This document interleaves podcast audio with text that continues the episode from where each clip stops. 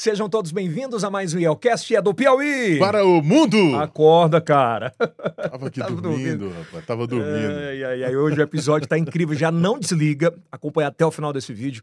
Hoje a gente vai falar de uma coisa que é muito importante em nossas vidas e muitas vezes deixamos de lado ou não executamos como deveríamos executá-la, que é o sono, né? O sono. O sono, se você souber Aliás, vai saber hoje o tamanho da importância do sono na sua vida para você ver os seus netos se formarem, tudo passa pelo sono e a gente vai explicar o porquê. Mas você tá muito elegante, cara. Hero veste o homem atual. Viemos combinando, né? É verdade. Todo azul, mundo azul, azul, tudo azul. azul. Mas eu quero te pedir um favor, você que tá aí do outro lado, pô, ah, se inscreva no canal, ativa o sininho. A gente tem essa meta agora de 24, chegar a 100 mil inscritos, já passamos dos 70 mil. Então, por favor, dá essa moral que é muito importante pra gente. É o primeiro podcast em TV aberta para todo o Brasil, todos os sábados, às 10h30 da noite, o que é muito bacana. É uma nova opção de horário para você conversar, entender um pouco sobre histórias e também sobre temas relevantes na sociedade, não é? Ah, lembrando que nós já estamos, estamos também no Spotify, em todas as plataformas de áudio, no TikTok, no Kawaii, no Facebook e no Instagram. Facebook. É só colocar lá e é o cast, né, Kilson? É verdade. Dê essa moral, compartilha. Com os melhores amigos. E também com os melhores inimigos. Pode ser. A inveja é um negócio absurdo, tá legal? Bom, e se você consome qualquer um dos nossos patrocinadores aqui atrás, dá uma moral para eles. Essa galera é massa demais. E se você, por exemplo, consome internet, contrata a G3, G3. Telecom, enfim, qualquer um dos nossos patrocinadores, quando você vê essa marquinha aqui atrás, saiba que é um produto e um serviço de grande relevância e que você pode confiar, porque a gente assina embaixo.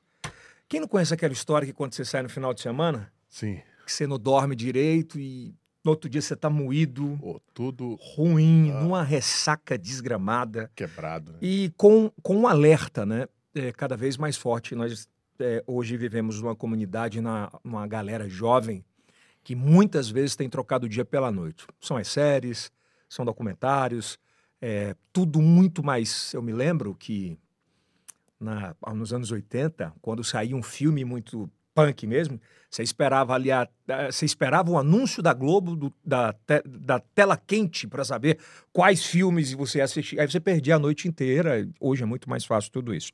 Então o nosso tema hoje aqui é sono. Acho que é um assunto de grande relevância e eu acho que vai valer a pena para todas as idades. E a gente tem o prazer de receber com a salva de palmas o doutor Cícero Alves, o seu doutor do sono. Seja bem-vindo, doutor.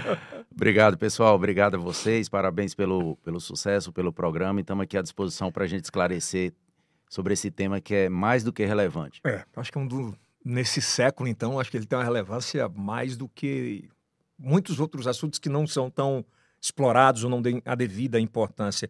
Ele é piauiense. Olha que bacana, piauiense. Eu queria que o, o doutor se apresentasse para a nossa audiência, por favor. Com certeza. É, sou médico formado aqui na Universidade Federal do Piauí. É, fiz otorrinolaringologia como residência médica e trabalhei como otorrino geral por oito anos, até que fui a São Paulo novamente para fazer uma pós-graduação. E aí estudei medicina do sono por dois anos e me apaixonei, literalmente. E hoje em dia dedico praticamente minha vida profissional à medicina do sono, aos distúrbios do sono. E passei uma temporada agora de dois anos e meio em Barcelona. A família ainda ficou por lá, eu já voltei. Já, já tô... vai voltar de novo. Não, tô, tô nessa ponte aérea, vamos dizer assim. É. E, mas mas por que, por que Espanha, doutor? Por que Barcelona em especial? Barcelona, assim, nós escolhemos Barcelona não só pela parte profissional, mas também pela parte pessoal. Barcelona tem algumas características que reproduzem um pouco esse nosso ambiente brasileiro, né? Eu costumo dizer que a Europa do Sul, as pessoas são mais calorosas, mais amigáveis, são mais receptivas. E a Europa do Norte, ela é um pouco, vamos dizer, mais organizada, a gente poderia dizer assim. E Barcelona está ali na transição e consegue juntar os, os, melhores pontos da parte meridional, da parte sul, com as melhores as melhores características da parte é, mais é um, norte. É né? um caminho bem, assim, eu conheço muitos médicos que é, não, vou, vou tentar outros novos áreas. É, geralmente vai para a Flórida. Sim. Não é que é um clima muito parecido com o nosso também. É, né? a Flórida é uma parte muito latina do, dos é. Estados Unidos, né? Miami, Orlando, tem, Fort Lauderdale. Tem gente lá. que mora 10 anos na Flórida e não, não, não fala inglês porque tem lá muito se, brasileiro. Muito brasileiro lá, né? Hispanos, né? Sim, sim. Mas é, Barcelona nós escolhemos por esses vários aspectos, não só a parte profissional, que também tem um centro de sono importante, ah, onde se tá. estuda muito, a parte de sono, mas principalmente também pelos filhos, pela família, o clima, que é um clima não faz, não é um local que qualidade faz... de vida, né? Qualidade de vida, né? É verdade. Mas eu tô é, para tudo na vida que a gente desperta, existe um gatilho, uma dor. O porquê o sono? Por que estudar sobre o sono? Onde é que essa virada de chave acontece? Eu vou ser bem sincero com vocês. O sono ele entrou na minha vida assim de uma forma meio que acidental. Eu fui a São Paulo para estudar tontura e zumbido, que é minha outra grande área de atuação. O objetivo da ida a São Paulo, já depois dos 30 anos de idade, como uma pós-graduação, foi estudar tontura e zumbido. E estando em São Paulo, é, eu soube que a gente da área já sabe que tinha um curso e tem ainda, que é o melhor curso de, de distúrbios do sono do Brasil e da América Latina, eu considero, que é o, o curso de medicina do sono de formação do Instituto do Sono, que é hoje é o terceiro maior instituto do sono do planeta. E eu, não, já estou aqui em São Paulo, vou fazer isso aqui. E comecei a estudar sono e aquilo foi me envolvendo, me envolvendo. E eu tinha ido para estudar mais a parte de tontura e zumbido e acabei me envolvendo mais ainda com sono. Né? Então, hoje, eu continuo trabalhando na parte de tontura e zumbido, mas o meu foco principal são os distúrbios do sono, é a medicina do sono, porque eu literalmente me apaixonei. E vou confidenciar uma coisa a vocês. Durante a faculdade, eu queria fazer cardiologia, queria estudar uhum. cardiologia, então sempre fui muito clínico de estudar endocrinologia, cardiologia, psiquiatria, e o sono, ele é fascinante por isso porque para você ser um bom médico do sono, você tem que entender de um pouco de cardiologia, um pouco de otorrino, um pouco de pneumologia, um pouco de psiquiatria. Então, é a medicina na sua essência pura. É, porque é, antigamente há uns 20 anos, você tinha muito menos especialista e mais clínicos gerais. Isso. Não era? Era bem. Você tinha que saber uma amplitude muito grande sobre medicina, né? Principalmente interior. Exatamente. É? E é meio que o sono que tem que saber um pouco de tudo. Um pouco de tudo. Não tem como você ser médico do sono se você não sabe é, tratar uma depressão, se você não sabe abordar e diagnosticar um, um transtorno de ansiedade. Você tem que saber que os distúrbios do sono estão intimamente relacionados com hipertensão, com diabetes, com câncer, alguns tipos de câncer, com impotência. Com câncer? Com câncer. Existem pesquisas recentes que mostram o desenvolvimento de alguns tipos de câncer, porque os distúrbios do sono, eles geram processos inflamatórios silenciosos no nosso corpo, e isso gera outras doenças, inclusive alguns tipos de câncer. Caramba! Vamos lá começar a falar de sono então. Doutor, é... primeiro eu queria saber sobre essas duas culturas diferentes, assim, por exemplo. É, o brasileiro ele deixou a, a ele deixou ele demorou mais a entender ou querer saber sobre a importância do sono. O europeu quis isso mais cedo. Como é que funciona, já que o senhor vive essas duas realidades assim? Eu costumo dizer que nós aqui no Brasil a gente tem uma uma mentalidade muito capitalista. Então é, a gente cresce desde pequeno dizendo Deus ajuda quem cedo madruga, levanta menino, vai trabalhar. Então, Aqueles que se orgulham em falar assim, eu só durmo quatro horas por dia. Só durmo quatro horas, como se isso fosse uma vantagem, né? Então, aqui a gente sempre está levado a trabalhar mais, a produzir mais, que é uma coisa salutar, mas tem que haver um equilíbrio uhum. entre a vida profissional e a vida pessoal, social, afetiva. Então, o sono, ele leva a um equilíbrio psicológico. Então, se você quer ser um bom pai, se você quer ser um bom esposo, se você quer ter bons amigos, você precisa ter um equilíbrio psicológico. Você não pode ser uma pessoa muito estressada, uma pessoa muito ansiosa. E o sono faz com que você consiga lidar melhor com as emoções. Isso é fato inconteste. Hoje em dia, as pessoas que lidam, imagina que você tem um problema, se você lida com esse, você tem como lidar melhor com esse problema se você dorme bem, se você tem um sono de boa qualidade e na quantidade ideal para cada idade, para cada faixa etária.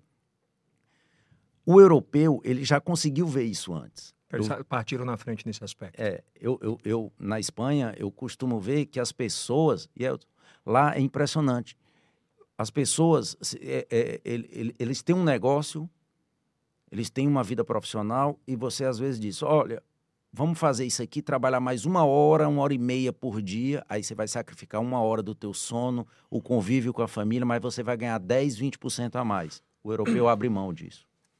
Ele preza, sobretudo, pela qualidade de vida. E aí se inclui o sono, a alimentação, a forma física. Então... E aí você falou uma verdade, eu me lembro, me corre se eu estiver errado, doutor. Eu me lembro que na Espanha, quando eu fui, se procurava um comércio, eles fecham 11, parece, e voltam duas, três horas da tarde. Não, eles fecham às 14, 12, ah, às é, 14, 14 horas, é. e voltam às 16. É. Então, a gente que já vive lá, a gente o horário tem, é diferente. tem que se habituar. Né? Por exemplo, às vezes eu preciso lá. Mas entra mais, mais, não entra mais cedo, entra um pouquinho mais tarde. Um pouquinho mais tarde. Pro sono. Eu vou contar uma coisa para vocês. Você já viu você querer comer um pão às seis e meia da manhã e a padaria está fechada? Uhum. É lá.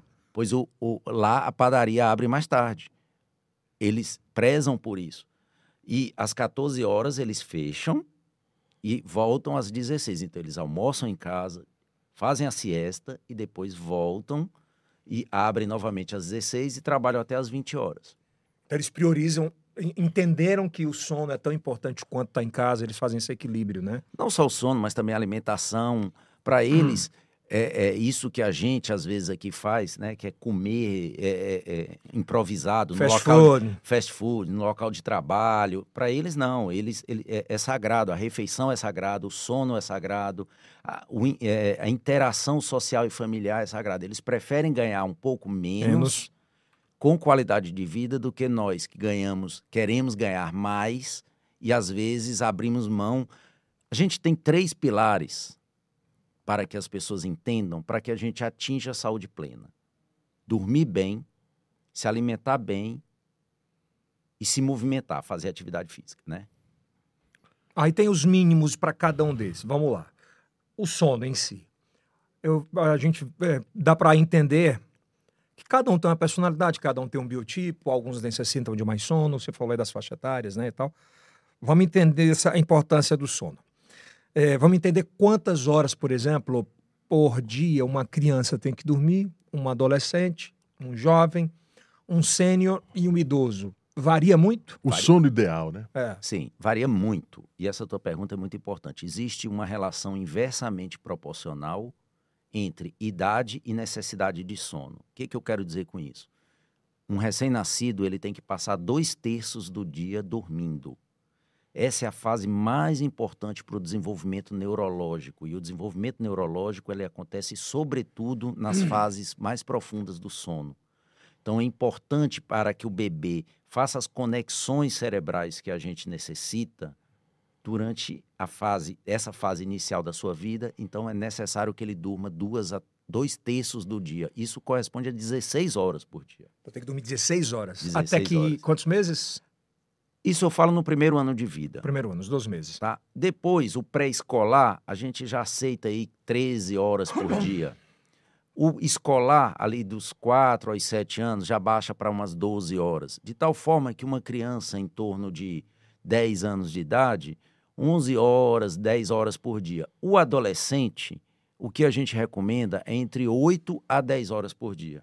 Você conhece algum adolescente no Brasil que dorme 8 a 10 horas por dia? Não. Hoje não. Eu, eu também não. E eu tenho um filho adolescente e é muito difícil, porque é uma luta diária da gente como pai tentar restringir o uso das redes sociais, depois a gente vai comentar isso, uhum. para que eles consigam dormir mais cedo, para que consigam atingir essa necessidade de 8 a 10 horas. Ainda fala, nessa fase de sono até esses 10, 12, é, quando você vê uma criança até o primeiro ano dormi, dormindo menos de 16 e assim sucessivamente, é, é algum sinal do corpo? Alguma doença? É para alertar? Em alguns casos, sim. Por, por exemplo, pessoas, é, crianças do espectro autista, são crianças que têm uma dificuldade para conciliar o sono. Mas eu, na minha experiência pessoal, a maior causa de distúrbios do sono é comportamental. Principalmente nessa fase, né? Também. Hoje em dia, as crianças são super. A gente dormia com historinha, não era? O, É. pai, o, o pai contando a historinha pra gente, a mãe contando. Hoje em dia, as crianças são expostas a telas muito cedo. Eu já vi mães que deixam, a- botam ali o filminho para o menino ficar assistindo, a criança, no berço ainda Até dormir. até dormir. E aquilo está bloqueando a melatonina, que é o hormônio do sono. Então, eu diria para vocês, sem a menor dúvida, que o maior distúrbio do sono no planeta é o excesso de exposição a telas, Em todas as em idades. todas as idades. Desde bebezinho. Até os idosos. Eu, às vezes, me surpreendo com os idosos que hoje em dia também ficam ali com o dedinho passando no TikTok, passando no- nas outras Até redes porque assim, sociais. a- a- os idosos, geralmente, pa- os filhos vão embora, fica só ele e a companheira. É um passatempo, né? É o um- que antes era um jornal, um Sim, sim. livro. Sim. Até para leitura, tela. Sim. E aí a gente tem que contextualizar quem nos está ouvindo que a gente tem um hormônio que chama melatonina, que muita gente chama de hormônio do sono, mas que o nome correto é hormônio da noite. A melatonina, ela, simula, ela sinaliza ao nosso corpo que está durante a noite. E nós, como somos animais diurnos, a noite foi feita para dormir. O rato, a coruja, são animais noturnos. Então, quando chega a melatonina para eles, que a melatonina é liberada à noite, sinaliza que eles têm que sair para buscar alimento. Nós, seres humanos, somos seres diurnos. Então, a noite foi feita para dormir. Então, quando chega a melatonina, sinaliza que está na hora de dormir. O que, que a gente faz? Qual seria o mundo ideal? Se expor à luz durante o dia e durante a noite restringir a luz para que a gente consiga dormir. O que, que a gente faz, Guilherme? A gente acorda de manhã, entra num carro cheio de insufilme, Salas fechadas. salas fechadas, bota um óculos escuro para ficar mais bonitão, passa o dia todo num estúdio lindo como esse aqui, sem se expor à luz. Quando chega a noite, que é para se, se proteger da luz, a gente pega o celular e coloca aqui a 5, 10 centímetros da, do rosto e fica assistindo uma série. Então, isso Tá tudo inverso. a gente está fazendo exatamente o inverso. Por isso que eu sempre oriento as pessoas de manhã, em vez de tomar o café da manhã lá na cozinha fechada, vai no jardim da tua casa, vai na varanda do apartamento, vai, tá indo ao trabalho de manhã, baixa a janela do carro, evita o óculos escuro pelo menos nas primeiras horas da manhã, para que você se exponha à luz do sol, porque isso vai ajudar a liberação noturna da melatonina e você vai conseguir dormir mais facilmente à noite. Obviamente que há 20, há 15 anos atrás, você não tinha eh, a melatonina eh, produzida pelo homem, Sim. né? Aquela época, como é que era tratada, se tem relatos sobre isso? E essa pulverização de melatonina hoje que existe no mundo, antes era mais concentrado nos Estados Unidos, o Brasil, que foi permitir algum tempo atrás só, né? que Pouco teve há tempo. pouco tempo atrás, tinha as, as muambas que os caras traziam para vender a melatonina 0,5, 1, 1 ponto, tem para criança líquida, cara. É um Sim. negócio louco, uma prateleira só daquilo. Como é que fazia antes e se é temeroso essa pulverização hoje? Esse é um tema que a gente tem que abordar até do ponto de vista de responsabilidade. Tem muita gente usando melatonina como remédio para dormir. Tem gente que chega ao cúmulo de hoje, ah, amanhã eu tenho um compromisso às 7 horas da manhã, vou tomar melatonina 10 e meia para dormir. No outro dia a pessoa vai para um jantar e chega aqui às duas horas da manhã e diz, ah, vou tomar agora a melatonina para dormir. Eu quero que as pessoas abram bem as orelhas para escutar isso. A melatonina não é um remédio para dormir. A melatonina é um regulador de relógio biológico. Que quer dizer isso? Todos nós temos um sistema que acelera o corpo durante o dia para que a gente seja produtivo, para que a gente trabalhe bem, e um sistema que desacelera o corpo à noite para a gente conseguir dormir. Ninguém conseguiria dormir com o cérebro a 200 por hora e o corpo funcionando a 200 por hora. Isso a gente chama de ritmo circadiano. Cada pessoa tem o seu. Tem gente que às 10 horas da noite já está com o corpo pronto para dormir, tem gente que só à meia-noite. A melatonina é quem sinaliza essa desaceleração do corpo e prepara o nosso corpo para dormir. Então, o objetivo dela é regular esse relógio biológico. Quando que a gente usa a melatonina exógena, essa que a gente compra na farmácia, no supermercado, nos Estados manipula. Unidos. Manipula. Quando eu tenho um relógio biológico que não se adequa à minha vida social e profissional. O doutor jurava que era que acabava, não tinha mais melatonina no corpo da gente, ou diminuía. Um jovem saudável, um, um adulto de 20 a 60 anos, ele não tem deficiência de melatonina. Sério? A não ser que ele tenha alguns quadros específicos. Espectro autista, uma pessoa que fuma muito, e quando eu digo fumar muito, é mais de dois maços por dia. Uma pessoa... Vapor. Também, inclui também. É, bipolaridade, um quadro de depressão muito grave. E a gente inclui aí, além desses quatro, dessas quatro situações no adulto jovem de 20 a 60 anos, a terceira idade, que aí você pode ter uma deficiência de melatonina. Você está me falando que até 60 anos, se o cara for saudável. Ele não tem deficiência Primeira de vez que eu escuto isso. Pelo contrário, quando eu ia a alguns médicos, que eu não vou revelar aqui o nome, ele falou: você deve estar com déficit de melatonina, vou repor aqui. Não, a melatonina no adulto jovem é só em situações específicas que ele tem esse déficit.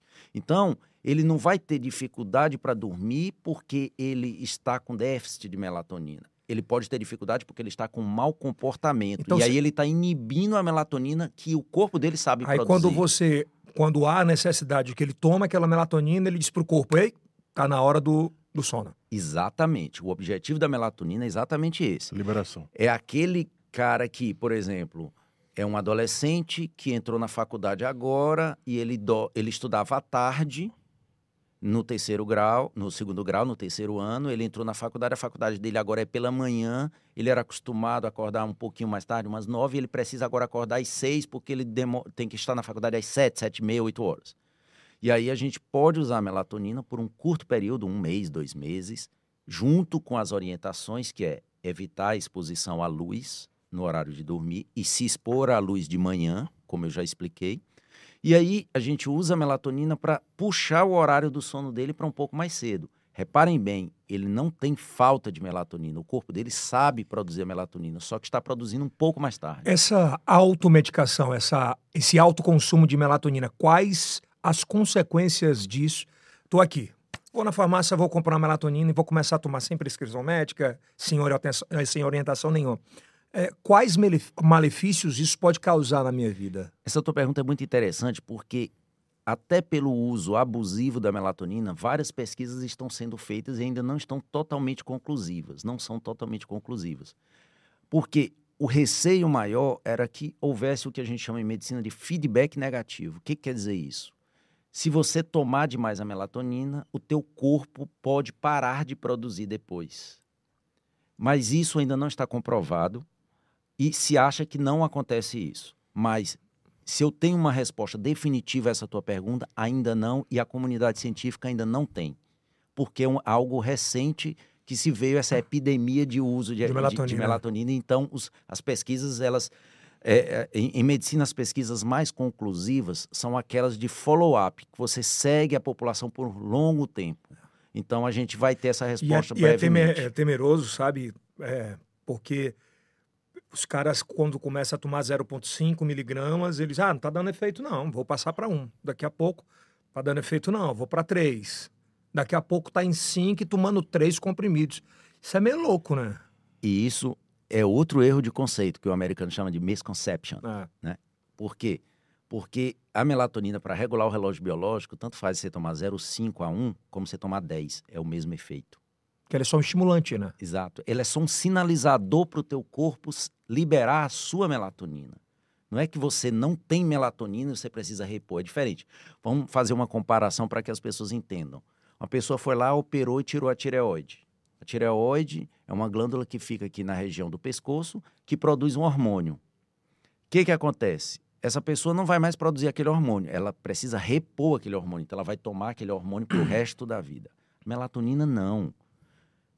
98, 99% dos adultos jovens produzem a melatonina normalmente, não precisa ficar usando a melatonina, gastando dinheiro à toa, usando a melatonina que vem exógena, que vem com corante, que vem com outras substâncias, que aquilo faz mal para a saúde. É apenas na grande maioria, uma simples orientação de hábitos já resolve o problema. Em algumas vezes, uma suplementação de curto período, um mês, dois meses, já resolve. É, doutor Cícero, com relação àquelas pessoas que sofreram algum tipo de trauma, seja acidente, a perda de um parente, e que passam um período de um ou dois ou até mais é, sem dormir direito. Qual o tratamento? Qual, quais as consequências disso? Um, um, um, dois dias, um, dois meses. Ou, ou chega até a ser um ano, dois um anos? Ano, sim. Aí a gente está falando de insônia. A insônia já é outra coisa. O que, que é a insônia? É a dificuldade para iniciar ou manter o sono, mesmo quando você tem oportunidade para isso. É o cara que não consegue dormir bem num sábado, na beira do mar, tranquilo, e ele não consegue. Aí tem que ser investigado a causa dessa insônia. Primeira lição do dia: insônia é um sintoma, na grande maioria dos casos. O que, que isso quer dizer? Que tem uma doença, algo por trás que não está deixando ele dormir. Nesse caso pontual que você perguntou, Kilson, provavelmente uma insônia psicofisiológica. Né? Ele está com um transtorno de ansiedade, com um quadro depressivo, com um transtorno de estresse pós-traumático, que é muito comum, o cara foi assaltado. Né? E aí a gente tem que abordar esse, esse quadro psiquiátrico que ele tem, tratar essa causa e, a curto prazo, eu posso usar uma medicação para dormir. Por quê? Porque o tratamento da depressão, do transtorno do estresse pós-traumático, do transtorno de ansiedade, é um tratamento que vai surtir resultado a longo prazo. Não vai ser com 10 dias, 15 dias. Isso vai demorar alguns meses, dois meses, três meses, para que comece. Ele comece a sentir a melhora disso. Eu posso lançar mão de um, uma medicação para dormir por dois, três meses, até que a causa seja combatida. O erro é que as pessoas não procuram assistência médica, começam a se automedicar. A, exatamente, fazer uso de uma medicação sem orientação e chegam depois ao consultório com dois, três, quatro, cinco anos, dez anos tomando uma medicação. Rivotril e para lá. Todos, né? E sem abordar a causa. E aí elas dizem: Ah, eu estou dependente do remédio. Em algumas vezes sim, mas outras vezes não é que ela está dependente do remédio. É porque a causa do problema não foi combatida. E aí ela só está dormindo sob efeito de medicação. E aí eu vou pedir licença para vocês para mais uma vez fazer uma comparação para que o leigo entenda. Imagine uma criança com febre porque está cheio de pus na garganta. Para baixar a febre, você dá novalgina de 6 em 6 horas. Ela não vai ter febre, mas ela precisa tomar novalgina todo o tempo. O que, que acontece?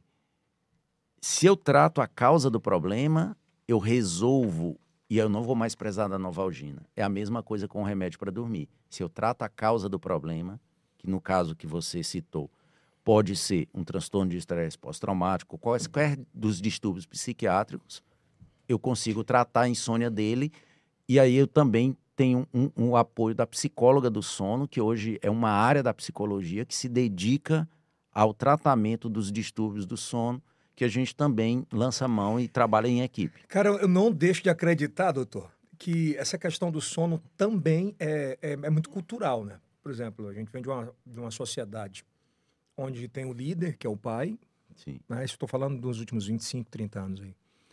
E o pai era que determinava o horário do sono em casa, ele mandava o menino dormir, mas deixava o som alto, a televisão alta, não criava um ambiente para que acontecesse o sono, né? Daqui a pouco, com os estresses da vida, o filho vai olhando o pai, vendo tomar taja preta para dormir, achando comum, com, com cerveja, com uísque, e aquilo vai naturalizando uma doença que há 15, 20 anos não se tratava muito sobre isso. Meu pai tem um problema de apneia absurda e até hoje não quer tratar. A gente conversa, você tem que. Ele tem dias, doutor, que a gente pensa que ele vai morrer, ele fica. Aí para ali 10 segundos, aí volta, né? Então há uma resistência também dessa comunidade de 40, 45, 50 em se tratar do sono. Você acha que vai chegar uma época que eles vão entender realmente que isso é preciso, senão pode causar tantas doenças que a gente ainda vai mencionar aqui? Tem que entender, né? Isso já passou da hora de entender. O que eu, eu passei dois anos e meio agora na Espanha e o meu foco principal de estudo foi os efeitos metabólicos e inflamatórios do sono. Traduzindo, quando você não dorme bem, o que, que acontece no teu organismo do ponto de vista inflamatório e metabólico? os dedos da mão não cabem. Sério? Diabetes, dormir mal engorda, porque aumenta a grelina, que é o hormônio que é a substância da fome. Então, quando você dorme pouco ou dorme mal, você libera muita grelina e você acaba engordando. Aumenta a pressão arterial, aumenta a chance de doenças cardiovasculares, aumenta o risco de alguns cânceres, notadamente o câncer de mama. Aumenta o risco de distúrbios psiquiátricos, ansiedade, depressão, etc. É, aumenta o risco de doenças urológicas, a impotência sexual, Tem muita correlação com isso? infertilidade. A apneia do sono é uma das causas mais comuns de impotência O sexual. ronco. O ronco. Falar no popular, pra tu me entender. Parte, né? Tem vários tipos de apneia, né? É porque, na realidade, Elton, é importante a gente esclarecer que ronco é o ruído que as pessoas fazem quando elas estão dormindo e respirando. Quando a pessoa está dormindo e ela respira sem dificuldade, o ar passa pela via aérea, ou seja, pelo nariz e pela faringe, que é a garganta, sem bater nas paredes do- desse trajeto. E isso faz, uma, faz com que a respiração seja silenciosa. Quando a pessoa respira com dificuldade, o ar, as moléculas de ar vão batendo nas paredes do nariz e da garganta, e isso gera o ronco. Se ele não cuida, a partir desse ponto, isso vai progredindo e gera a apneia, que é a parada completa da É respiração. quando o cara fala assim, não, doutor, eu só ronco quando eu tô cansado. Não, doutor, eu só ronco quando eu estresso. Tem algum... Roncou, tem alguma coisa errada. O ronco por si só já está errado, porque o ronco por si só já diminui a tua capacidade profissional e estudantil, ou seja, a tua performance no outro dia, e também aumenta o risco de ganho de peso e de diabetes. Estou falando de ronco sem apneia. Se além do cara, É, pô, eu tô ruim, viu, doutor? se além do ronco ele tiver também apneia, aí ele aumenta o risco de vida, porque aí ele tem oito vezes mais chance de adoecer do coração, oito vezes mais chance. Como é? se ele tiver apneia junto com o ronco. E como é que você sabe disso? Você só sabe se o cara tem apneia se você fizer um exame que chama polissonografia, que é um exame em que você monitora o sono durante a noite e você descobre se ele tem paradas de respiração no meio do ronco.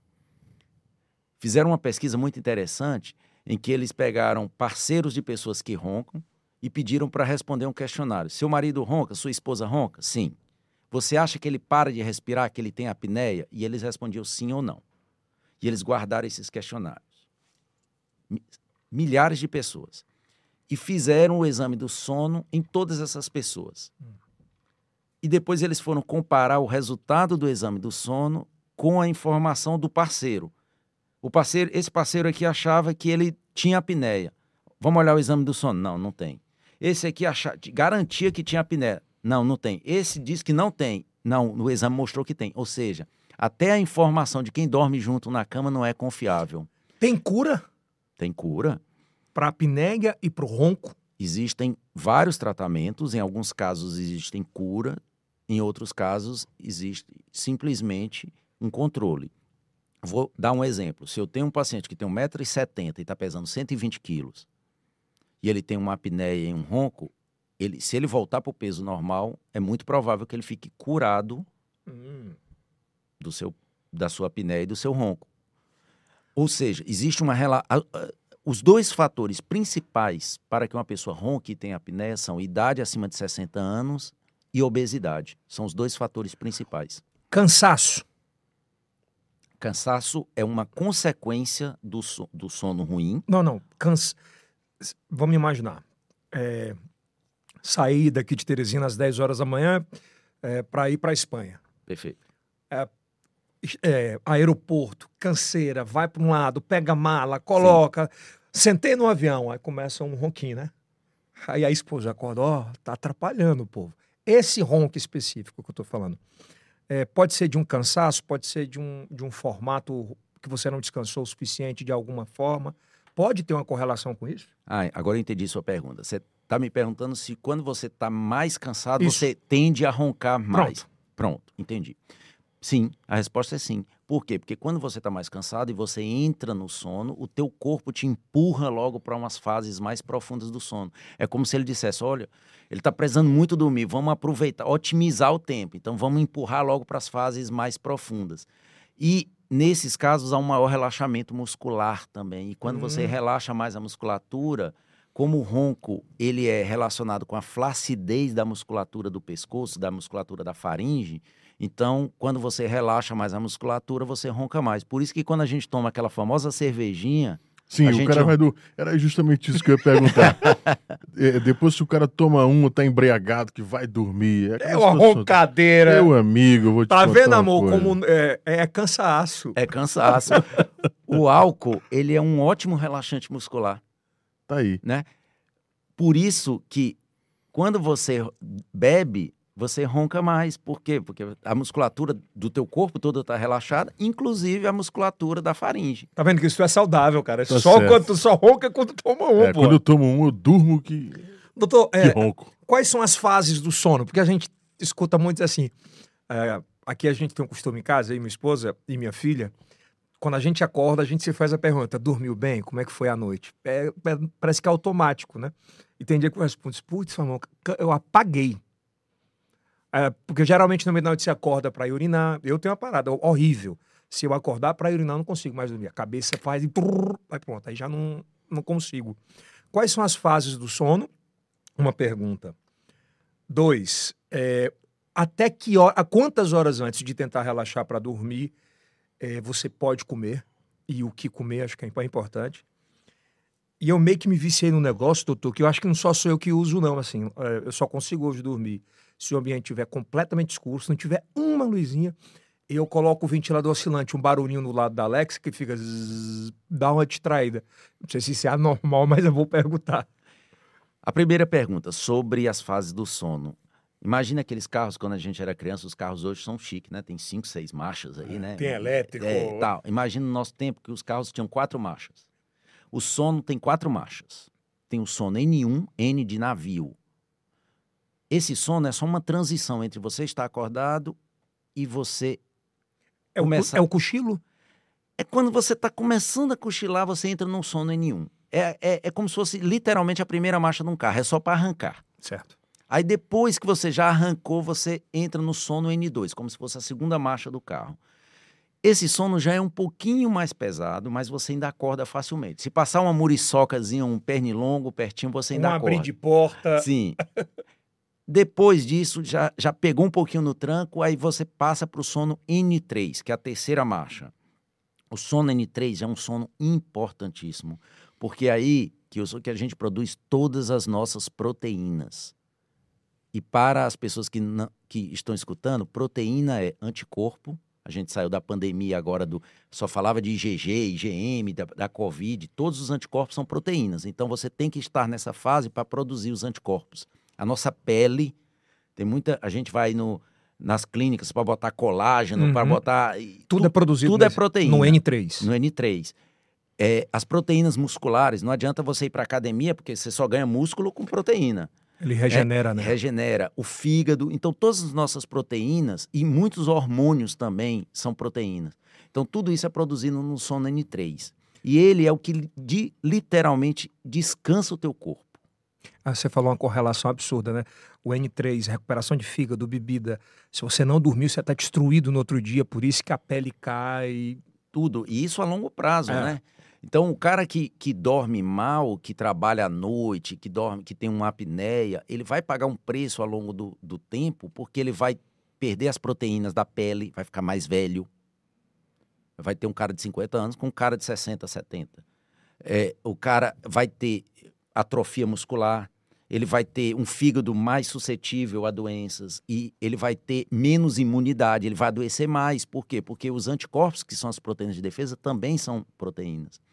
E literalmente ele, ele dá aquela sensação de que você acordou no outro dia descansado. Uhum. Ele descansa o corpo. E finalmente você entra na quarta marcha, que é o famoso sono REM. REM é um Esse é o som, né? esse é o sono dos sonhos. Nesse, nessa fase, o nosso corpo está com a paralisia muscular praticamente completa. E o cérebro está funcionando como se nós estivéssemos acordados assistindo uma aula. É mesmo. Se você fizer um exame funcional, um exame de imagem funcional, você vê o cérebro de uma pessoa acordada e vê o cérebro de uma pessoa durante o sono REM, eles são praticamente idênticos. Por quê? Porque nessa fase você está processando todas as informações que aconteceram no teu dia a dia. E isso é importante para o teu aprendizado, para a consolidação da memória. E como você exercita o teu cérebro, isso ao longo de 5, 10, 20, 30, 40 anos, você está fazendo a musculação do teu É cérebro. por isso que às vezes você acorda ali ah, quatro horas da manhã com ideia do nada e põe no papel. Pode acontecer isso. E o que é importante que as pessoas entendam é que você, fazendo essa atividade cerebral, você tendo esse sono de boa qualidade, você está exercitando o teu cérebro e evitando Alzheimer lá na terceira idade. Porque é, se não Olha dormir aí. bem, vai acontecer, né? Por quê? Pode falar, porque eu só vou traçar uma linha para você explicar e falar o- a questão do Alzheimer. Vamos imaginar, sei lá, 70% da população brasileira dorme às 10, Sim. 10 horas da noite. Começa a preparar 9 e meia ali para as 10 hibernar, né? Dormir. Vamos fazer N1, N2, N3 e sono REM nessa escala de tempo. Até que horas? Perfeito. Na realidade, o que, que acontece? A gente entra no sono N1, que é a primeira marcha do carro, Começou 10 horas. Vamos 10 lá. horas, O cara vamos. começou a dormir 10. 10 horas, pronto. Ele entrou no N1, ele passa aí poucos minutos, 3, 5 minutos, e aí ele já entra no N2. Depois, e aí ele passa. O N2 é o sono percentualmente que a gente tem em maior quantidade na noite. E aí depois a gente entra num. Vamos dizer que ele fica aí alguns minutos. de Vamos lá, de- 10 e 10 ele entra no N2. N2, aí vai aí até umas 11 horas, aí ele entra no N3 às 11 horas, passa aí, sei lá, 30 minutos no N3, e aí depois ele entra no sono REM passa mais 30 minutos. Aí você diz, poxa, mas ele começou às 10, deu aí uma hora de N1 e N2 e mais uma hora de sono REM com N3, meia-noite. Isso completa um ciclo do sono. E aí ele reinicia o mesmo processo quatro a seis vezes durante a noite. N1, N2, N2, N3. N3, É? N- Eu achava que o sono REM ficava. Não, então, o que que acontece? Geralmente a gente tem quatro a seis sequências dessas, de N1, N2, N3, REM. E aí reinicia. Isso acontece de quatro a seis vezes durante a noite. Com uma ressalva de que o sono REM, que é o, o que a gente trabalha a mente, ele proporcionalmente, ele é mais, mais ele se estende mais nos ciclos de, do final da noite, lá para as quatro, cinco horas da manhã, os- o ter- vamos dizer, o quarto, quinto, sexto ciclos, são os ciclos Vamos- em que a gente tem um sono REM maior. De 10, vamos imaginar aqui de 10. 10 às 5 da manhã, vamos lá. Dá Tá. quantas horas? Dá Sete horas. 7 horas. 10 a 7 horas percentualmente. Quanto eu tenho de N1, quanto eu tenho de N2, quanto eu tenho de N3 e quanto eu tenho de REM. O ideal, 5% de N1, que é aquele sono só para iniciar, em torno de 40% a 45% de sono N2, e a outra metade da noite dividida entre N3 e o sono REM, que são a outra, os outros 50% da noite, dividida entre N3 e sono REM. Em geral, 20% a 25%, em torno de 20% do N3 e em torno de 25% do sono REM. Ou seja, 50% da noite você tem que estar nessas, aproximadamente nessas duas fases, 45% a 50%, o N3 e o REM, que são as duas fases mais importantes. Resumo, o, o N3, produção de proteínas e descanso do corpo, principalmente. E o sono REM, função neurológica, memória.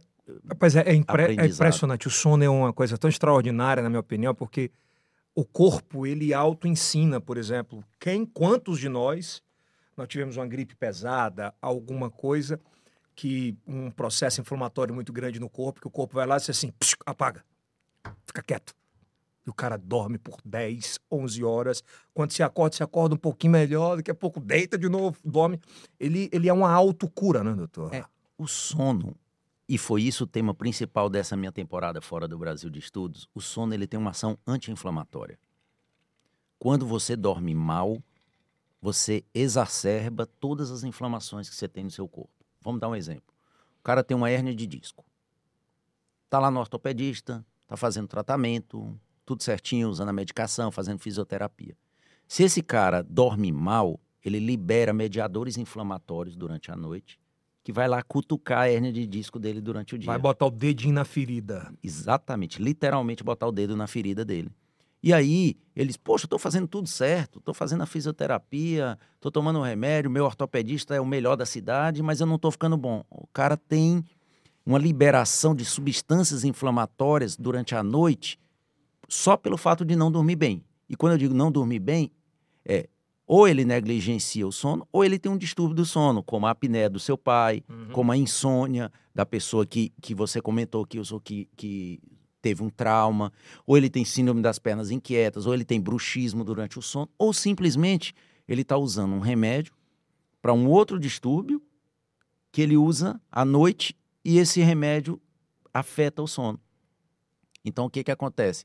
Alguns remédios, eles afetam o sono e podem causar é, um problema na qualidade do sono. A segunda pergunta, que foi o... Acho que foi do que comer, né? Sim. Essa tua pergunta é muito importante porque a melatonina... Imagina a melatonina, ela foge de duas coisas. Imagina um gato quando vê um cachorro, um, um, Corre. um pitbull. O gato... Vaza. Vaza, né? Pois a melatonina, ela vaza com duas coisas. Luz e comida. Qualquer comida? Qualquer comida. E a orientação é evitar comer próximo ao horário de dormir. Próximo quanto? Uma hora, duas horas. Dorme às 10, tenta comer até às 8. Dorme às 11, tenta comer até às 9. Ah, doutor, cheguei em casa no... 10 e meia porque estava na faculdade e vou dormir às 11 e estou morrendo de fome, não posso comer? Tem um podrão aí não, aquele é, é um carneiro, né? É, aí que, que eu posso. Numa situação dessa, eu não vou dormir com fome. É pior, não vou conseguir dormir com fome. Claro que não. Aí você pode lançar mão de alguns alimentos que afetam, praticamente não afetam ou afetam minimamente a melatonina. Cereais. Um ovinho cozido. Leite no geral, os derivados do leite no geral. É, um, eu, eu, sempre recomendo um iogurte com granola, com alguns cereais, porque eles têm magnésio e tem outras substâncias que ajudam no sono. Frutas, kiwi ajuda muito. Uva, é, abacate, abacaxi são frutas que ajudam. O que você deve evitar são os carboidratos, que são as massas. Tipo, desculpa, mas eu tenho que fazer essa pergunta. Uma vez eu ouvi alguém falar, ou eu li em algum lugar, que o queijo é um grande vilão inflamatório que inclusive pode prejudicar sono. Isso é verídico? O queijo como produto lácteo, pelo fato de vir da, da, do leite, não. Mas, dependendo alguns tipos de queijo. Aquele queijo no, que é o coalho, o que é feito, o que a gente encontra nas esquinas que vem. Não, que... se a pessoa não tiver uma deficiência lactose, não tiver assim nada que então seja. É, é achismo quando fala, ó, vai inflamar tudo, você não vai conseguir dormir direito, a longo prazo é muito ruim. Não, a princípio não. Não, não, vejo, não vejo uma relação direta exatamente do queijo. Com a inflamação. Até porque os produtos lácteos, no geral, eles, eles entre, o, repito, o ideal é evitar a alimentação próxima claro. à hora de dormir. Mas se estiver, se houver essa necessidade, os produtos lácteos estão entre os que menos afetam. Quando você eh, fala, desculpe, só rapidinho. E só, até só complementando, até porque eles são fontes importantes de cálcio e o cálcio é importantíssimo para o sono. Estou em casa, cheguei em casa agora, qual é o tamanho do prejuízo de dois pedaços de pizza ou um podrão antes de dormir para o sono? Então, aí os carboidratos, esses são os maiores vilões do sono. Carboidrato, para o público leigo, é massa. Tudo que é massa, Kilson. Então, pão, beiju, é, uma pizza, pizza, tudo que é massa. Hambúrguer, McDonald's. Tu sabe, quando a gente sai para jantar, a gente também não, não precisa ficar paranoico. Ah, eu vou tá. sair para jantar, não vou comer porque eu vou dormir. Não, também não é assim. Mas os frutos do mar são a melhor opção de jantar para se você vai jantar tarde da noite muito próximo à hora de dormir, entre as fontes de proteína, carne, frango e frutos do mar, os frutos do mar, notadamente o salmão, são o, o, o, o, o tipo de alimento que... Que, que mais not... combinam com mais sono. Mais combina com sono. É, o peixinho. Que eu sou. O peixinho. O peixinho é gostoso, hein? É, doutor, a minha filha é estudante, 16 anos, e a mãe dela, minha esposa, é, encontrou uma saída que foi ir no YouTube e colocar música para dormir. E eu tive vendo que a música para dormir ela é a música mais acessada no YouTube. São os sonzinhos, né? De, É. Tipo barulho de, água. chuva, de chuva. É, Sim. é isso que eu tava falando, é o ventilador oscilante, é esse sonzinho que é. É importante? Olha, E e aí alguma eu, coisa na literatura sobre isso? Um- uma, uma das principais causas de distúrbios do sono é o pensamento acelerado. Os psiquiatras odeiam esse termo, esse termo. Síndrome do pensamento acelerado. Se você falar isso na frente de um psiquiatra, sai correndo que eles vão te bater. Mas todos os dias no meu consultório eu recebo pacientes que dizem: "Doutor, não consigo desligar minha cabeça na hora de dormir. O pensamento fica acelerado, eu fico pensando em outras coisas todas." E aí vem essa uma música, algum som que possa relaxar um pouquinho a tua mente e desviar um pouquinho a tua mente desse pensamento acelerado. O que, que eu sugiro? Se ajuda, baixa o volume, sem colocar a tela, ou seja, vira a tela para o outro Alexa lado pro chão. né, pro outro lado, para não ter a exposição luminosa. Mas um barulhinho de uma chuva, o barulhinho, um, um, um som, um tipo de som neutro.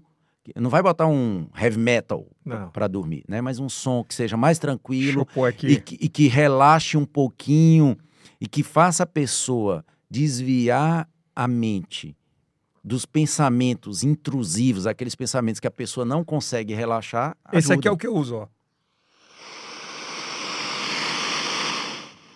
É esse aqui, ó. baixinho, né? É, fica do lado da cama. O tempo inteiro. É um negócio extraordinário. Você apaga, é, apaga rápido. Não faz mal, né? Não faz mal. É porque para quem tem sono leve, qualquer abertura de porta. Se isso te desvia os teus pensamentos intrusivos, aquela coisa que você não consegue eh, se liberar daquele pensamento à noite, que é uma- não existe um dia da minha vida que eu não receba pacientes no consultório com essa queixa. Põe, põe, O- resolvo, um, eu resolvo um problema aqui, me diga bem como é que resolve isso. Dormir até três horas, duas e meia da manhã.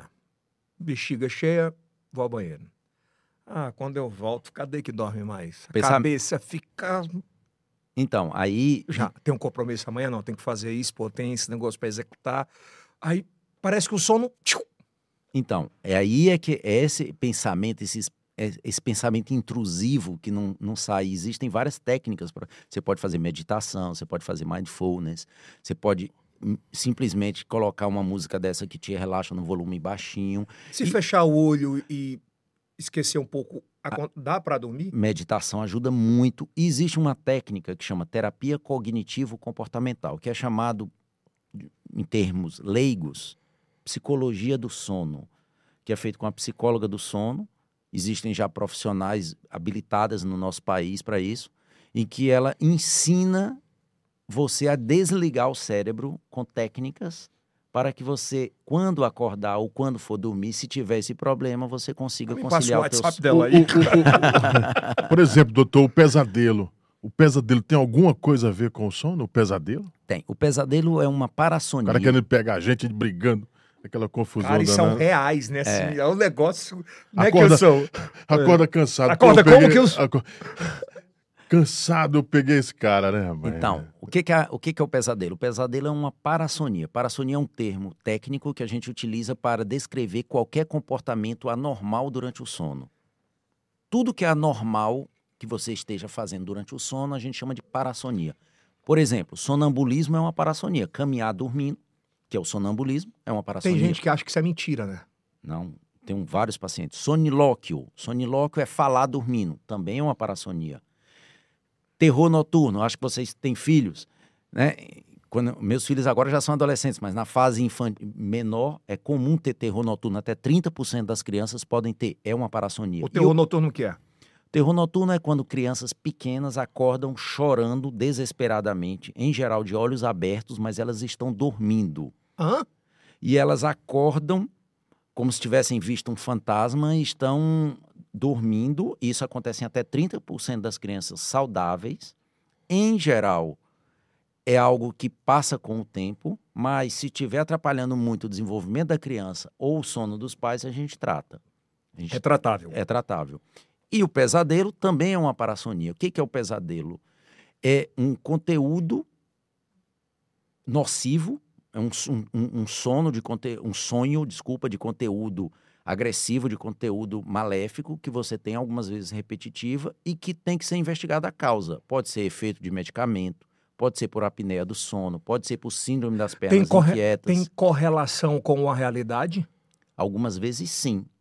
Você pode ter, por exemplo, é, é, s- Ass- so- Assistir um filme de terror. Menino, não assiste filme de terror que vai prejudicar teu sono. pode, pode, até porque o sonho que a gente tem durante a noite, em geral, ele reflete a experiência vivida durante o dia, Yeltsin. Então, é, É? é, em geral, tem relação com a experiência Isso vivida. é científico, né? Isso. E algumas vezes esse sonho, a gente, ele vem com uma mensagem abstrata que a gente não consegue correlacionar totalmente. Então, por exemplo, você viveu uma experiência, ele, o teu sonho durante, durante o dia, à noite você vai dormir, você tem um sonho que tem uma relação com aquela experiência, mas às vezes não é uma mensagem muito clara, que você não consegue nem decifrar, mas ela tem uma relação com aquilo. Eu vou testemunhar a vocês um exemplo. Eu, há um tempo atrás, eu tinha um sonho que era muito repetitivo. E era assustador, porque eu sonhava que avi um avião decolando e de uma hora para outra o avião caía e explodia. Você Bem imagina, real. bem real, e você sonhar isso duas, três vezes por semana. Porra, deve ser desesperador. E eu sempre congresso, viajava muito e comecei. E aí fui conversar com uma colega que é psicóloga do sono. Porque quando é é com a gente, a gente tem que pegar, um- apesar de trabalhar com isso, e a gente descobriu uma mensagem e conversando com ela, a gente conseguiu chegar a uma conclusão do que, que estava por trás daquela mensagem. E depois que eu entendi isso, eu não lembro a última vez. Já tem anos e Mas anos que você pode dizer o que era? Era um trauma, alguma coisa nesse aspecto? É, era uma coisa. Não, não especificamente, mas. Sim, era uma coisa muito ligada à parte profissional. é, Ah, é, medo. Sim, medo. é, medo de. de eu, estava numa fase de ascensão profissional e, e aquilo simbolizava um receio que eu tinha de, Deixar a família só. de- de deixar a família só e também de daquela, daquela fase de ascensão profissional não, não se concretizar com o tempo. medo se o avião caísse. Sim, alguma- exatamente. É, caramba, é muito louco. Agora, doutor, me chama muita atenção o trabalho do- de quem trabalha com a hipnose, né? Sim. Aquele sono forçado, de repente. Pode ocasionar alguma coisa? E se é verdade, né? O cara faz assim, desmaia, dorme. Sim. A hipnose é uma coisa que está altamente estudada hoje em dia, não tem, assim, é, cientificamente nenhum malefício a, a- a Uhum. longo prazo. E hoje em dia está sendo muito estudada ainda. E é uma coisa que a gente, como médico do sono, respeita muito. E a gente, inclusive, em alguns casos, a gente vê uma- um, um- papel importante da hipnose nesses casos, vou ser ma- principalmente, principalmente em alguns distúrbios psiquiátricos. Eu vou né? ser mais, mais, preciso. mais preciso. Não, vou ser mais agudo. Uma coisa é alguém que estuda, né? Que durante muito tempo para fazer hipnose. Eu não estou falando de curso de seis meses, de Sim, três sim, meses, sim. não. Uma outra coisa é você chega em determinados lugares e aí tem alguém que faz assim: vem cá, eu não te conheço, vem cá, vem cá. Vem cá. Dormiu. Usa essa De técnica. fato, isso é charlatanismo, eu não queria falar sobre isso, mas, mas uma- é, inter- é é interessante. interessante que a gente fale. É, é, a nossa base é que é ciência. Tudo que a gente falou até agora é, foi estudado, foi aprofundado, foi é, é literário. Existem Isso obras sobre isso. existe um certo charlatanismo, porque como tudo, é, a- a- como tudo que está em voga no momento, é, algumas pessoas que não têm formação suficiente começam a fazer. Né? Então, assim, o que a gente recomenda, existem, é, por exemplo, existe a Sociedade Brasileira de Sono, que você pode procurar o médico na tua cidade especialista no sono. Existem associações de hipnose que você pode procurar o Que tra- trabalham seriamente. que trabalham seriamente, a pessoa tem que ser certificada, não é uma coisa, ah, eu faço isso, fiz ali um curso de final de semana de seis meses, e uma vez ao mês e vou fazer, entendeu? Então, hoje em dia, é, a- a as sociedades elas estão organizadas de tal forma, e isso não é corporativismo de proteger o mercado, é mais de você proteger o paciente de pessoas que não têm formação. Mas na literatura existe algum gatilho que um estalar de dedos, um toque em determinado lugar do corpo que a pessoa apague e durma? Que eu conheça, não. A ciência traz algo, algo sobre isso? Com esse simples, um simples toque de dedo, não. Que eu Tipo, conheça, eu não. fazer assim, eu estalar os dedos e falar assim, "Ah, doutor, agora você vai comer uma cebola e vai dizer que é tomate, ou vai dizer que é goiaba. Que eu conheça, não. N- Não. Que a eu, tua experiência, na o minha experiência, estudo- não, não é um dos focos principais meus de estudo, Claro, mas não conheço es- essa hipnose imediata. E assim. eu só estou perguntando por isso porque a maioria dos termos utilizados por alguns que aparecem em TV, como para as redes sociais, é diz, um, dois, três, vai dormir. Aí passa a mão no rosto e a pessoa... Né? É um processo. Não é assim, né? Não é, não é assim. Doutor, eu durante muito tempo Isso um vai render. A questão do, do, do colchão. Eu tinha um colchão, não conseguia dormir direito. Né? Boa. É. Tá relacionado ao colchão? A gente vê muitas propagandas. É, tem, a, tem, como é, tem, a, tem o- um negocinho que ajuda, É. tem um monte de coisa. Tem, Tem a ver com isso? Olha, o colchão, é um- o ambiente de dormir é tão importante para o sono como os teus hábitos, os teus comportamentos. Você tem que ter um colchão de boa qualidade, você tem que ter um, um travesseiro adequado, você tem que ter um ambiente organizado no teu quarto. Eu vejo às vezes, por exemplo, pessoas que têm eh, um excesso de informação luminosa no quarto, no quarto, um excesso de informação visual, né? É muito comum às vezes, por exemplo, você tá as mães, eh, não sei se ainda hoje meus filhos já são adolescentes, mas tem aqueles papéis de parede quando a criança vai nascer, né? E às vezes colocam os cores neons, né? cores muito vivas, né? E aquilo ali atrapalha também. Então, assim, um quarto bem aire- arejado, nem muito quente, nem muito frio, sem um excesso de informações luminosas, sem um excesso de informações visuais, assim, excesso de cores, tá? E com um colchão adequado e um travesseiro adequado. O travesseiro também é muito importante, a altura do travesseiro, de acordo com. Tem gente que prefere um travesseiro mais baixo, mais alto. E a posição de dormir, que tem que ser geralmente uma posição preferencial, ou seja, a gente não costuma interferir diretamente na posição que o paciente dorme, mas em alguns casos a gente orienta posições a serem evitadas. Exemplo, se o paciente tem ronco e apneia, ele deve evitar o decúbito dorsal, que é dormir com a barriga para cima. É. É, porque é a posição que mais fecha a faringe, que mais fecha a garganta. Se o paciente tem problemas de refluxo, o ideal é que ele durma em decúbito lateral esquerdo, porque em decúbito lateral esquerdo ele vai facilitar, ou seja, virado para o lado esquerdo, de ladinho virado para o lado esquerdo, porque aí ele vai facilitar o esvaziamento gástrico. Então, respondendo Du- a sua pergunta, o colchão é essencial. Dormir de bruço pode prejudicar o sono. Para o sono é, exe- é excelente, Minha filha principalmente só dorme de bruço. para a respiração é excelente. Sério, eu achava que comprimia. Não, para que você tenha uma respiração livre, diminuir o ronco e a apneia, é a posição que mais abre a faringe, é dormir de bruço, ou seja, com a barriga para baixo. Eu não consigo, tu consegue. Eu, eu, eu- eu só durmo desse jeito. É mesmo? A minha filha só Por isso que dorme. não tá roncando, Kilson. Eu não tô Ah. roncando, né? Tá. Olha, falando de sono ainda, Kilson, você me falou que nós somos seres diurnos. E aí, por que que quando a gente vai pra praia que bate o sol na cabeça, naquela claridade, o cara dorme na areia da praia? Então, a gente, é, a, a gente tem duas substâncias que regulam o nosso sono. Uma é a melatonina, que a gente já comentou exaustivamente aqui. A outra é a adenosina. A adenosina é uma substância que a gente produz quando a gente faz muitas atividades no nosso dia a dia. Então, por exemplo, se você acordou às 6 horas da manhã, foi para academia, deixou o menino na escola, foi trabalhar, assistiu uma aula, trabalhou, fez tudo isso, você está juntando adenosina no seu corpo. Quando chega, o teu corpo está cheio de adenosina e escureceu, você libera a melatonina também, as duas se dão as mãos e você dorme.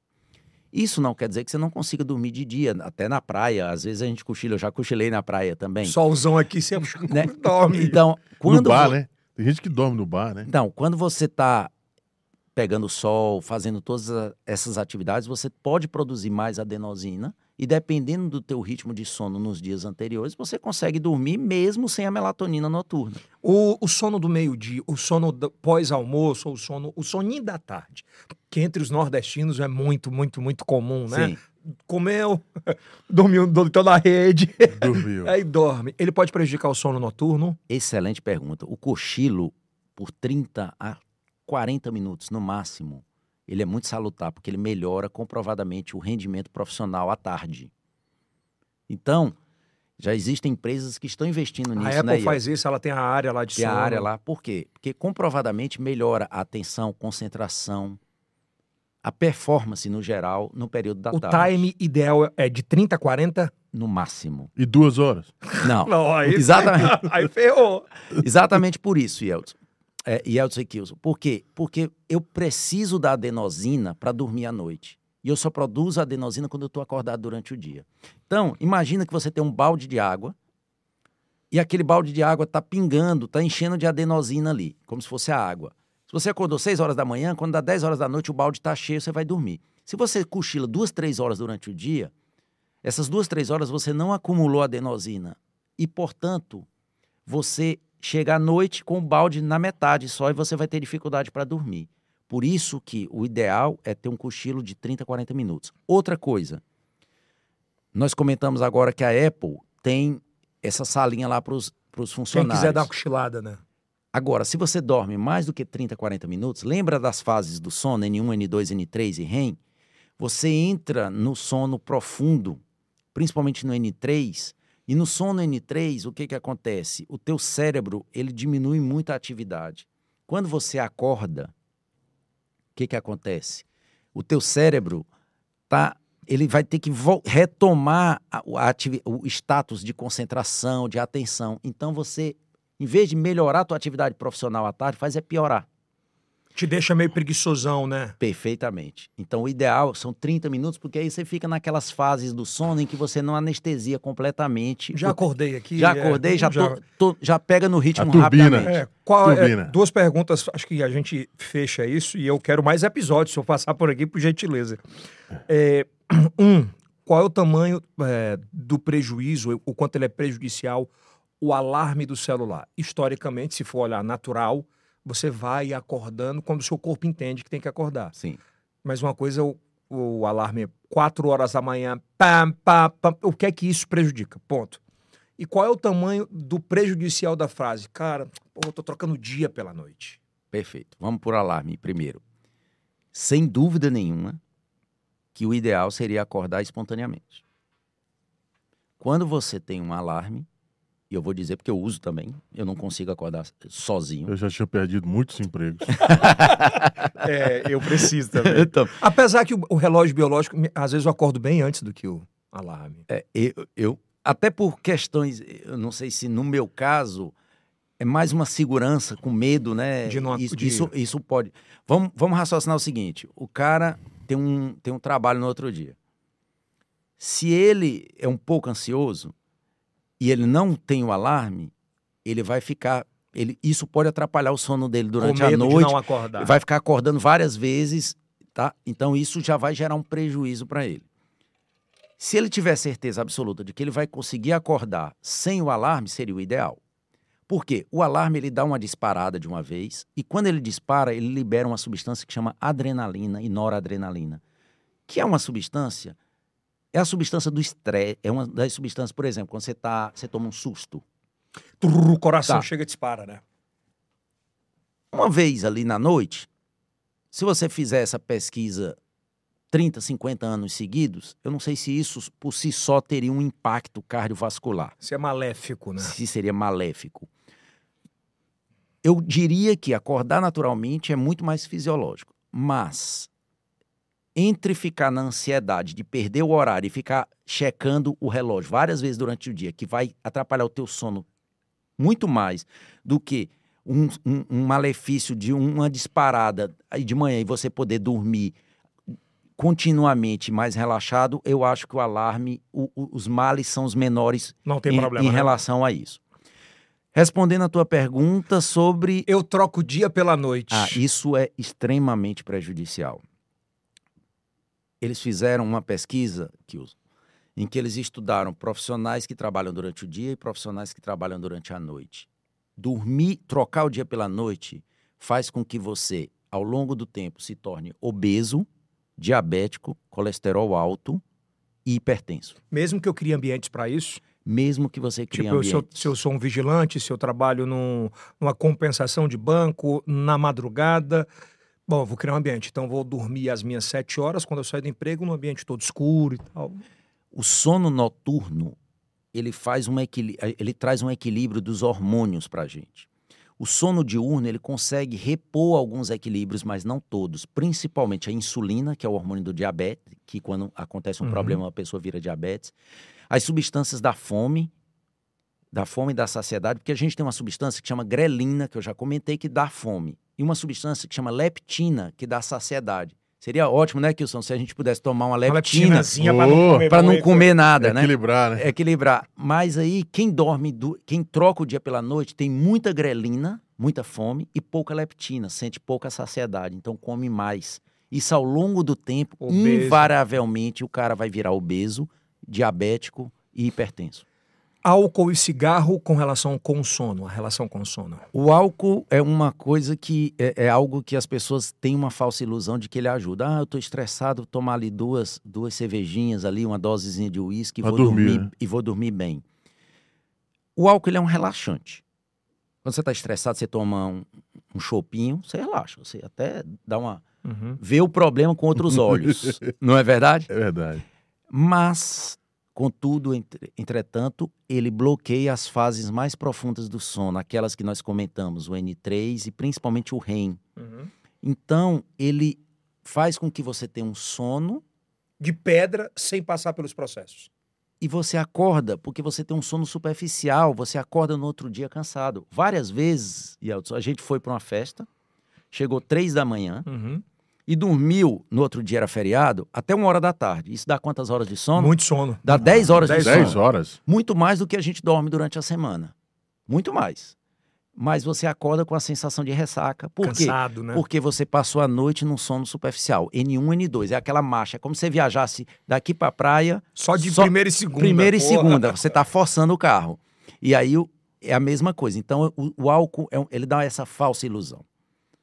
Você dorme mais rápido, porque ele te relaxa, mas é um sono de má qualidade. Pra sono, o que é pior, tarja preta ou álcool? Os dois são igualmente maléficos e porque os dois evitam as fases profundas do sono. Esses dois evitam, né? É, Agora, o álcool, a não ser que seja um alcoólatra, a pessoa não bebe todo dia. Uhum. E o tarja preta, a pessoa que toma, toma, Toma todo, todo dia. dia. E tem gente que toma 20, 30 anos. E essa pessoa, se tem uma coisa em medicina do sono que está comprovada, é que isso aumenta significativamente o risco de doença de Alzheimer na terceira idade. Com quantos anos? A doença de Alzheimer é uma doença que tem uma tendência genética. Claro. E uma pessoa nasceu com a tendência genética, dependendo dos ritmos, do- dos ritmo, hábitos né? de vida, Aham. ela vai ter mais cedo ou mais tarde. Eu, por exemplo, eu sou apaixonado por línguas, é um dos hobbies que eu tenho. E só para te contextualizar, uma pessoa que fala uma, uma língua estrangeira, ela atrasa em até cinco anos o desenvolvimento da doença de Alzheimer que ela vai ter, porque ela nasceu geneticamente com essa tendência. Então, essa pessoa, se ela estudou um inglês, um espanhol, alguma coisa, ela teria a doença de Alzheimer com 65, ela retarda para ter só com 70. Ela ganha 5 anos aí, só com, com- Só com essa. só com a língua estrangeira. Se ela estudar música, ela ganha mais alguns anos. Se ela ler muito durante a vida, mais alguns anos. Se ela dormir bem durante a vida e não usar tarja preta, mais alguns anos. Se ela pratica atividade física, se alimenta bem, mais uns anos. Pode morrer de outra coisa sem desenvolver uma doença que ela desenvolveria. O senhor fala quantas línguas? Poliglota. Não, Cinco. é isso. Eu, não, eu falo inglês, francês, português e espanhol. É, mais 20 anos de vida. Se ia morrer com 70, Não, que é isso. vai para 90 sem problema nenhum. Eu acho que a gente deu uma esgotada em alguns assuntos, acho que tem outros importantes, mas tudo que é bom tem que deixar um, um- um gostinho de, de quero mais. Acho que foi um episódio extraordinário, valeu muito a pena de falar sobre sono e o quanto o sono é revigorante, é importante e se a gente colocar aí, né, você falou bem, são três patamares, são três pilares muito fortes: alimentação, sono, E atividade física. é verdade. E com Tamo- quem você dorme também é ferrado importante. que o senhor de olhos. E com quem você dorme também é importante, né? Porque Isso é o quarto, né? É quem- verdade. Com quem você dorme, acho que é o quarto pilar aí para ter uma boa saúde. Eu acho que a gente pode fechar. Você falou em família, né? Eu acho que é muito importante tocar nisso. O ambiente saudável familiar, ele é um dos grandes pilares para um bom sono. É essencial, né? A vida profissional, a vida pessoal, a vida familiar e, sobretudo, um equilíbrio entre elas. Né? Eu tenho inúmeros pacientes que são extremamente bem-sucedidos profissionalmente, financeiramente, mas que dormem mal e que chegam no meu consultório e diriam: doutor, eu trocaria tudo que eu tenho por, por, para dormir bem. Por quê? Porque talvez tenham, não, não tenha atingido esse equilíbrio entre a vida profissional, a vida familiar, a vida pessoal. Então, acho que a mensagem maior que a gente poderia deixar é isso: tudo na vida é equilíbrio. Não adianta você só trabalhar e ser o mais bem sucedido do mundo, como não adianta também ficar só em casa sem fazer nada. A gente tem que se mexer, tem que fazer atividade física, tem que procurar se alimentar bem e tem que procurar dormir bem.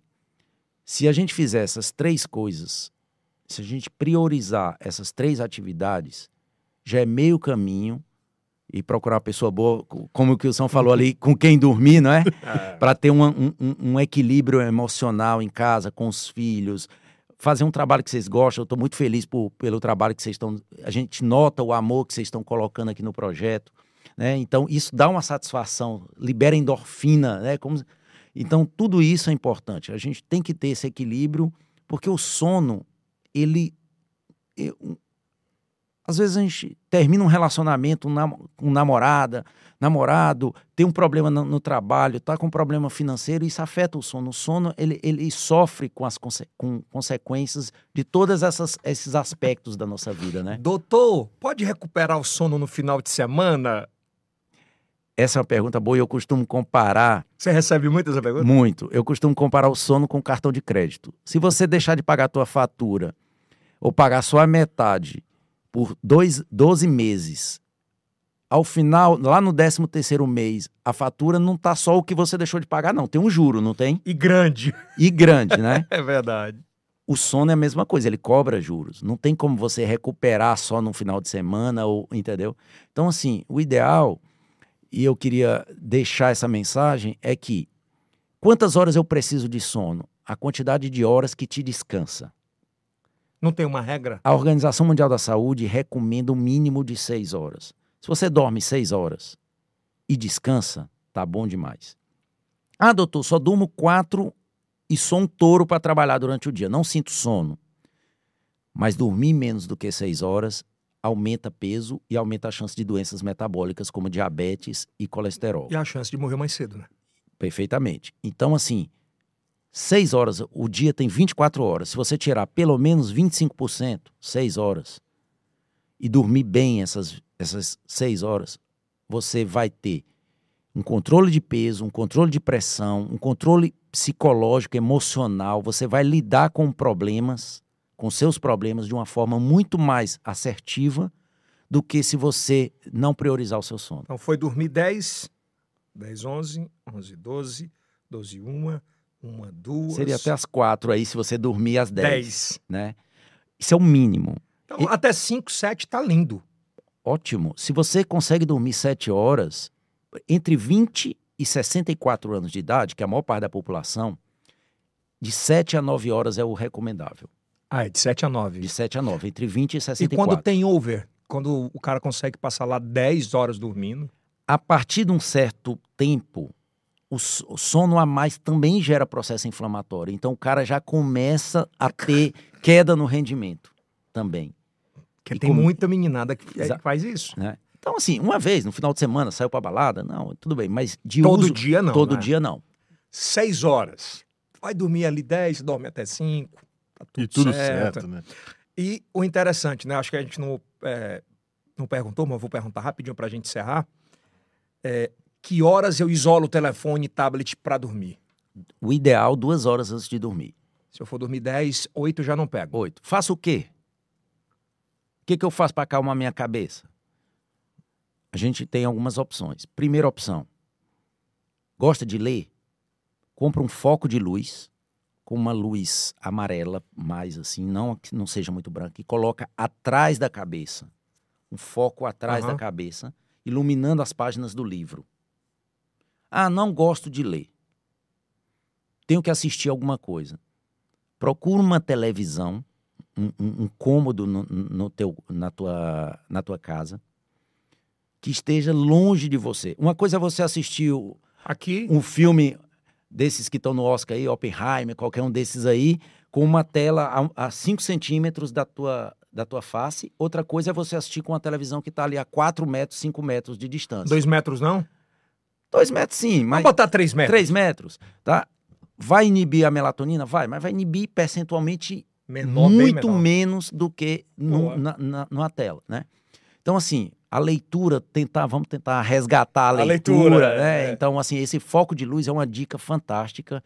Ou, como foi perguntado aí, uma musicazinha, ambiente, você pode botar é, nessas plataformas de podcast, você nem precisa deixar a, a, a- tela ligada, né? Você virou no você Spotify, virou você no vai Spotify, ouvindo e você vai... vai escutando, vai relaxando. Conversar com a esposa, conversar com os filhos, é outra coisa que você pode fazer. Cara, extraordinário, viu, doutor? Obrigado mais uma vez. Agora eu vou dormir bem, viu? Eu vou Vai melhorar dormir o bem, sono. melhorar. é, é. Pelo menos melhorar, né? Acho que é interessante isso. E é tão bom esse trabalho que a gente, assim, que parte hoje da internet oferece, é, de trazer não soluções, mas eu acho que orientações para quem às vezes não tem a possibilidade de ter uma consulta com o doutor Cícero ou uma consulta com outro médico, mas ter pelo menos o básico no gerundismo, assim, no generalismo, vamos dizer assim, é, de entender um pouco sobre sono. É Sim. claro que cada ser humano é um ser humano, especificações para cada um deles, né? De como lidar, o que é que se precisa para cada um. Mas, no geral, acho que foi muito salutar, muito relevante e espero que dê, assim, que a gente possa ajudar muita gente com esse bate-papo. Eu que agradeço, agradeço, parabenizo vocês mais uma vez pelo trabalho, agradeço a oportunidade. Queria deixar a mensagem final que evite telas, evite alimentação próximo ao horário de dormir, se exponha à luz matinal, pelo menos 20, 30 minutos. Você tem um cachorrinho em casa? Vai levar o cachorrinho para passear ali 20 minutinhos. Baixa o vidro da- da- do, do carro quando for ao trabalho, tá? Gerencia melhor as tuas ansiedades para acalmar esse teu pensamento próximo ao horário de dormir, meditação, mindfulness, yoga, né? Se é muito ansioso, procura a ajuda de uma psicóloga, faz atividade física, procura se alimentar e tenta, na medida do possível, manter horários regulares de dormir. O sono, a nossa cabeça, eh, o nosso cérebro precisa saber qual é o horário que a gente quer dormir. Não adianta um dia dormir às 10, outro dia às 2 da manhã. Isso não quer dizer que você não possa ir para balada no sábado. Todo mundo vai uma vez na semana. Viagem acontece muito jet lag, né? Sim, sim, ele se adapta. O que não pode é no dia a dia, um dia às 10, outro dia às 2 da manhã, no dia às 4, não. O corpo e tenta, na medida do possível, priorizar o sono noturno. Nós somos seres diurnos, nascemos para dormir durante a noite. Tente, se você inverte o teu ritmo e dorme durante o dia, você vai pagar um preço por isso. E no Brasil, e a gente já tem muitos profissionais que possam, possam te ajudar na tua cidade. E o preço não é barato, tenho certeza absoluta disso. Cachorro é mais inteligente do que a gente. A Meg aqui passa o dia na- no ar-condicionado, quando daqui a pouco ela tá no sol, pegando um solzinho. É verdade. O instinto animal, né? Sim. Como é que pode, né? Fica lá um pouquinho, depois volta, depois vai, é um negócio sério. Doutor, obrigado. Eles é que estão certos. É, eles estão certos. obrigado, doutor. Seja bem-vindo mais uma vez, tá bom? Obrigado, Kilson. Ok. Doutor Cícero, um abraço. Um abraço. Acorda, Kilson. Acorda, rapaz. Isso aí é o cast. É do... Por favor, aproveita e maratona o próximo episódio aqui, que é muito importante. Isso aí é o cast do Piauí. Para o mundo. Até a próxima.